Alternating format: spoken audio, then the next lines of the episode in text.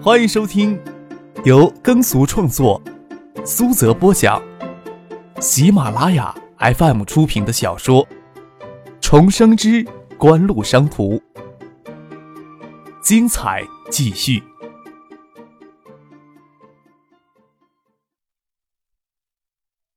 第二百七十七集。九六年初，苏京东、丁怀组织人手开发影碟机样机，一直到六月，张克才正式的从锦湖抽调周游、刘明辉、周一平、蒋威，将爱达电子各个部门都组建起来。刘明辉之前很短的一段时间是属于借用性质，九六年三月份还是回锦湖策划部工作，所以对他来说，九六年初一直到六月底开始做市场。苏京东、丁怀他们只是组织人手开发样机而已，很多事情他都不清楚。毕竟涉及到与 TI 公司的那份秘密协议，不仅他不清楚，周一平、杨云他们都不清楚。蒋威、周游也是确定要提副总裁之后，才知道这些公司的机密。当时机芯那么紧俏，张亚平为什么会答应一下子给艾达十万套呀？谢晋南看着刘明辉。当时张亚平看好新科电子，不过新科与索尼合作，甚至推迟产品上市的时间。恰巧艾达夺下标王，张可当时也威胁张亚平说要与索尼合作，才争下那份优先供货协议的。张亚平不应该这么软弱才是呀。谢剑南心里还是有疑问：索尼直到今年五月份才拿出质量稳定的机芯产品，就算爱达电子。在系统控制上的技术能及时跟进，也要浪费很长的时间。张亚平不可能忽视这点怎么可能轻视的就要张克要挟呢？张亚平本身很支持国内电子工业的发展。其实呀，在夺标王之前，大概在十月份，张克就在跟飞利浦谈有些供货方面的事情了。那时候呀，张亚平没有理睬我们。就在去年十月份，艾达对张亚平做了很多工作，一直到艾达拿下标王，有些事情就顺理成章了。刘明辉解释道：“也能说得通啊。”谢剑南皱着的眉头一直没有舒展开。他又问刘明辉：“那你觉得这次是怎么回事呀？陈先生、艾莫差不多已经在海州住了大半个月了。张亚平今天也到海州来了。张亚平也提前到海州了。陈先生、艾莫的海州市，刘明辉是知道的。”他不知道张亚平也已经到了海州了。是的，只是咱们没有接触到。谢剑南心头压着的阴影很沉重，渴望要大展手脚之际，无论是 T.I、斯高柏还是飞利浦，只要稍稍做一点手脚，就足以给科王造成很恶劣的影响。解码板市场的弹性产能大，特别是 T.I 是世界上最大的几个半导体制造厂商之一。而且咱们跟 T S 高本都签署了优先供货协议，这一块就不存在什么问题。想想四千万的保证金，谢谢南还是觉得有些冤，莫名其妙的就给张克在酒席上摆了一道。爱达电子去年跟飞利浦签制的优先供货协议时，根本就没有提过保证金一说。以当时紧俏的机芯市场行情，爱达一个月消化不了十万台机芯，转手就能掰捞不少钱。当时的确有厂商直接转卖机芯发了一笔横财了。机芯就不同了，飞利浦上海工厂一期、二期产量也快接近设计产能了，也没听说有继续扩张的意义啊。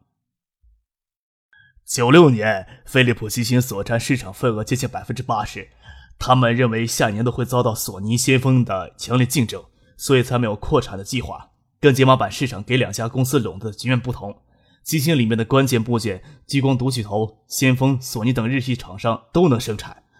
飞利浦不可能不考虑这一点。飞利浦如此冷淡，咱们可以考虑选择索尼的机芯。索尼的机芯。谢剑南双手伸到脖子后面，抱起头，考虑刘明辉的这项建议。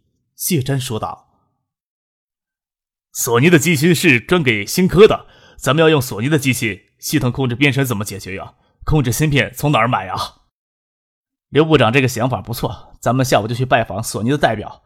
听说他们也提前过来了，不过跟艾达接触没有这么亲密，想必这时候也正寂寞着。咱们暂时没有技术，完全可以向索尼提供，让他们支援咱们。陈静说道：“外层应用技术应该是新科联合索尼一起开发的，新科大概不可能将外层应用技术向同行业内的企业开放吧？”科王夺得央视标王，对新科电子有着直接的冲击。咱们先跟索尼接触再说吧，主要是给飞利浦施加压力，看他们是装出来的冷漠，还真的不重视咱们科王。总是从索尼购买七星是最后一套方案了。谢剑南觉得暂时只能这样，机芯的供需平衡很容易给人为控制。年初的实力也可以说是爱达电子与飞利浦优先供货协议打破了供需平衡，才使得其他影碟机厂商在一到五月严重受限于机芯的供应，而无法增加产量。唯独爱达电子每个月独享十万套的机芯供应，要明年的影碟市场再受到机芯供应量的限制。爱达再玩这一手，科王哪怕在市场宣传投入再多，也不可能超越爱达的。谢剑南主动拜访与索尼应邀来海州参加爱达电子经销商大会元器件中国区总经理给飞利浦施加压力的举动，的确起了一些作用。张亚平二十四日下午抽空到科王在电子工业园的生产基地参观了一圈，说出来的话却很伤谢剑南他们的心。张亚平看着刘明辉说。刘部长是从爱达里出来的人，两家公司在生产管理上，你能看出什么异同来吗？刘明辉语塞，唐推道：“我平时就对这一块关心不够。他在爱达电子，每回几乎都是被迫着拉去陪张克参加生产车间，他从来就没有考虑过他们做市场的人还要对生产了解多么透彻。”谢剑南说道。苏京东、鲁庆生在生产管理上很有水平，我们科王会努力改进的。谢董事长真应该把苏京东、鲁庆生两个人当中一个人挖过来呀。张亚平撇了撇嘴，去年爱达还是一家小厂的时候，在生产管理上的水平就不是此时的科王能比的。他又笑着说：“之前呢，咱们在电话里沟通过，我们很期待科王下一年度能创下市场佳绩。”明年呀，我们没有跟任何一家企业签署什么长期供货协议，所以科王之间也没有必要签让这个协议了。要是索尼同意优先向科王供货呢？谢谢南小小的逼了一步。你也知道，索尼正加大机芯的供给，明年机芯出现紧缺的可能性比较小，那就没有必要签什么优先供货的协议了。就算不考虑其他。张亚平对科王这么一家不重视商业诚信的企业也没有太大的好感，自然不想一份优先供货协议成为科王手里打击其他企业的工具。张亚平语气还是缓了缓。科王要是坚持的话，我看是不是等爱达电子的经销商大会开过之后，咱们再谈这个事儿呢？要等到爱达电子经销商大会之后？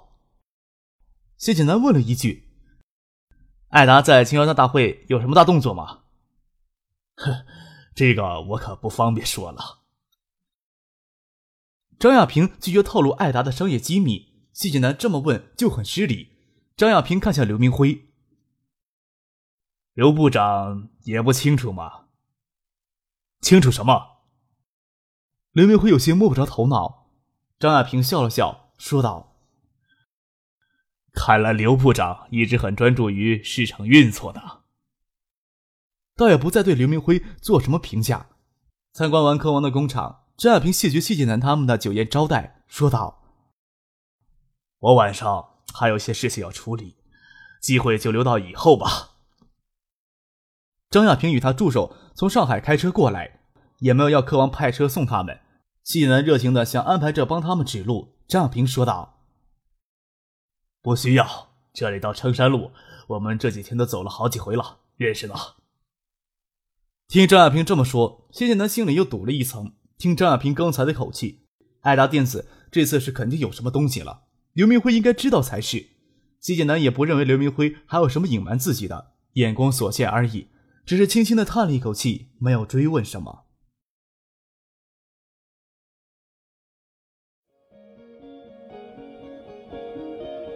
您正在收听的是由喜马拉雅 FM 出品的。重生之官路商途。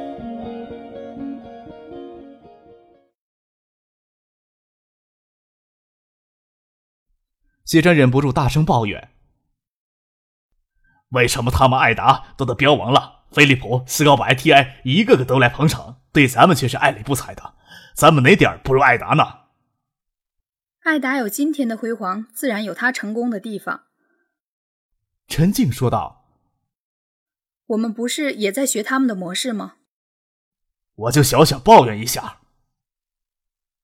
谢真有些不悦，但又不能说太重的话，斜眼看着刘明辉：“你说咱们哪点不如艾达呀？不要跟现在的艾达比，一年前艾达有比咱们做的更好。”谢景南看了陈静一眼，他心里清楚。艾达应该还有什么地方是别人学不来的？企业也应该有企业的特质。不过这些话他都不会说出口的。张亚平也知道索尼会趁这个机会积极争取到科王成为他们主要的客户，大概是索尼迅速追赶飞利浦的最佳时机。但是索尼方面也会考虑到新科电子对此事的态度。科王夺下明年的央视标王广告时段，对爱达电子有冲击，对新科电子同样也有冲击。要是事情仅仅如此，张亚平虽然不会与科王签署所谓的优先供货协议，但是也会以相当的积极态度与他谈合作的事情。但是涉及到第三代解码芯片的开发，一切又都变得不一样了。去年底，TI 斯高百飞利浦与艾达又聚在一起，飞利浦得到的好处就是约定即将只开以飞利浦基星的系统应用控制软件，自然而然的将飞利浦最大的潜在对手索尼排除在外。但是影碟机系统应用与控制软件难度并不大，张可、纠集、丁怀、苏京东等一群工程师埋头苦干了四个月，差不多就琢磨透了。新科电子放弃飞利浦用索尼机芯时，也同步开发了相应的应用技术，所以五月初索尼机芯下线，新科电子也紧跟着推出产品。但是所有的配套技术都是新科电子独立研发出来，并没有转让给索尼去支持其他影碟机组装厂商来跟自己竞争。张亚平相信，索尼这时候差不多已经将相关技术研究透彻了，市场上也会有专门的控制芯片问世。也就是说，索尼现在已经具备了与飞利浦正面抗衡的能力了。张亚平之前有考虑到下一年度就会面临索尼的激烈竞争，上海工厂也没有继续扩建的计划。在到海州来之前，他一直在考虑与索尼在机芯市场竞争的问题。但是艾达永远都有着让人惊艳的欣喜。张亚平几乎不敢相信。艾达能独立开发出超级 VCD 系统所需的所有技术。在他知道这件事的时候，艾达已经与 TI 斯高柏签署了联合开发第三代解码芯片的合作协议。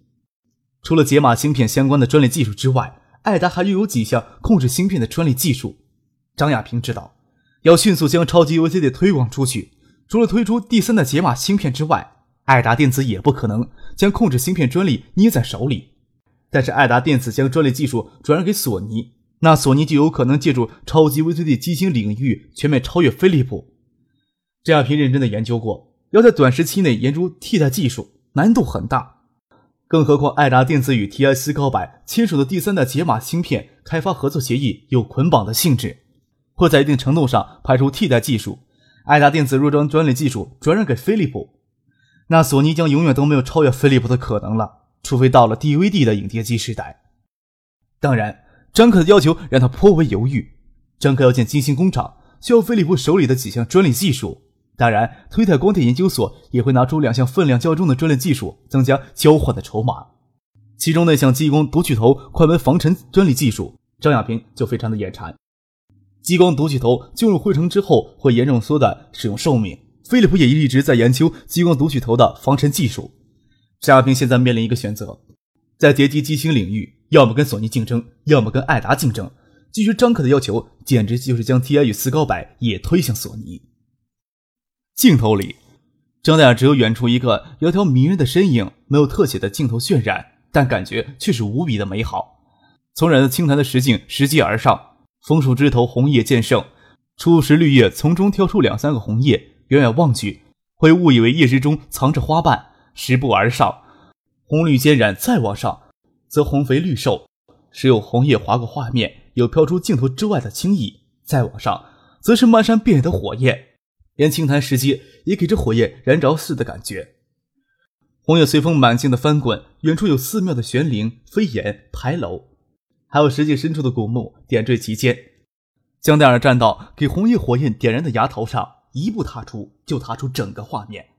山景画面收缩成墙壁上的投影屏幕，香奈儿则光鲜艳丽地站在拉丝处理的影碟机之上，接着就是很无谓的广告词：“视听新生活，爱达电子。”站在爱达电子经销商大会的陈列厅里，周富明疑惑地问张小倩。这不是象山黄芦树林的南崖吗？山脚跟山顶的红叶有差这么多，林后的黄芦叶不应该一起变红吗？这是爱达电子在西城饭店大宴会厅拿出临时布置的产品陈列室。爱达电子的经销商大会，爱达邀请了周富明等所有的市委主要成员。周富明当然不会缺席。国内的官场就是如此，矛盾可以有，最好不要公开。在陈列室，几名常委成员走得很近，笑得很亲切。张小健也不明白视频画面为什么能如此处理，回头找人，没看见他能认识的爱达电子工作人员，倒是谢谢南、陈静、刘明辉三人在后面不远的地方招手喊他们过去。爱达电子也邀请了科王电器的管理人员，谢谢南、陈静、刘明辉都收到请帖，就连赵思明都接到了请帖，唯独将谢珍漏掉了。拾级而上，转换的是象山从初秋。深秋霜降，一直到入冬后的景色变化，看似空间在变，其实是空间与时间同时在变化。为了这个效果，制作成本相当高。刘明辉小声的解释：“因为是三十秒的视频，新人上要求不会太高，差强人意罢了。”这段广告视频的制作，他也有参与。国内的制作水准已经跟不上了，而是委托孙继香在香港找制作公司完成后期效果。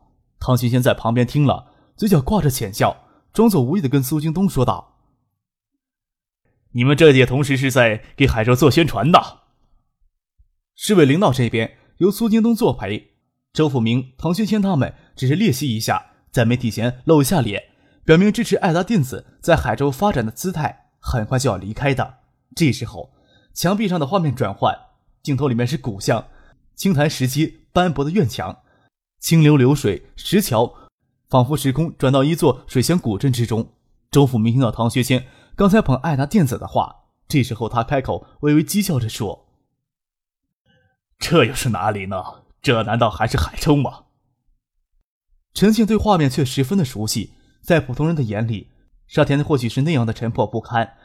有心搜寻的，还能找到些惊人的美。视频画面当然是经过精心的处理，相信那夜与张可无谓的争执。有着莫名的心悸，心里想他是知道这些美的呀。这个地方啊，张克走过来，他听到周富明声道有些高，可以说给唐学谦听的话，与其他列席的人西装革履不同。张克将手插到浅咖色的外套大兜里，洒脱自在，此时的形象倒与他真实年龄相符，有几分高中学生的味道。只是别人再也不会将他当成一般少年看待了。张克撇嘴看着墙壁上的画面。周书记，你不认识这地方啊？市规划局设计院那群吃干饭的家伙，可是下决心要将这个地方都拆掉的呀！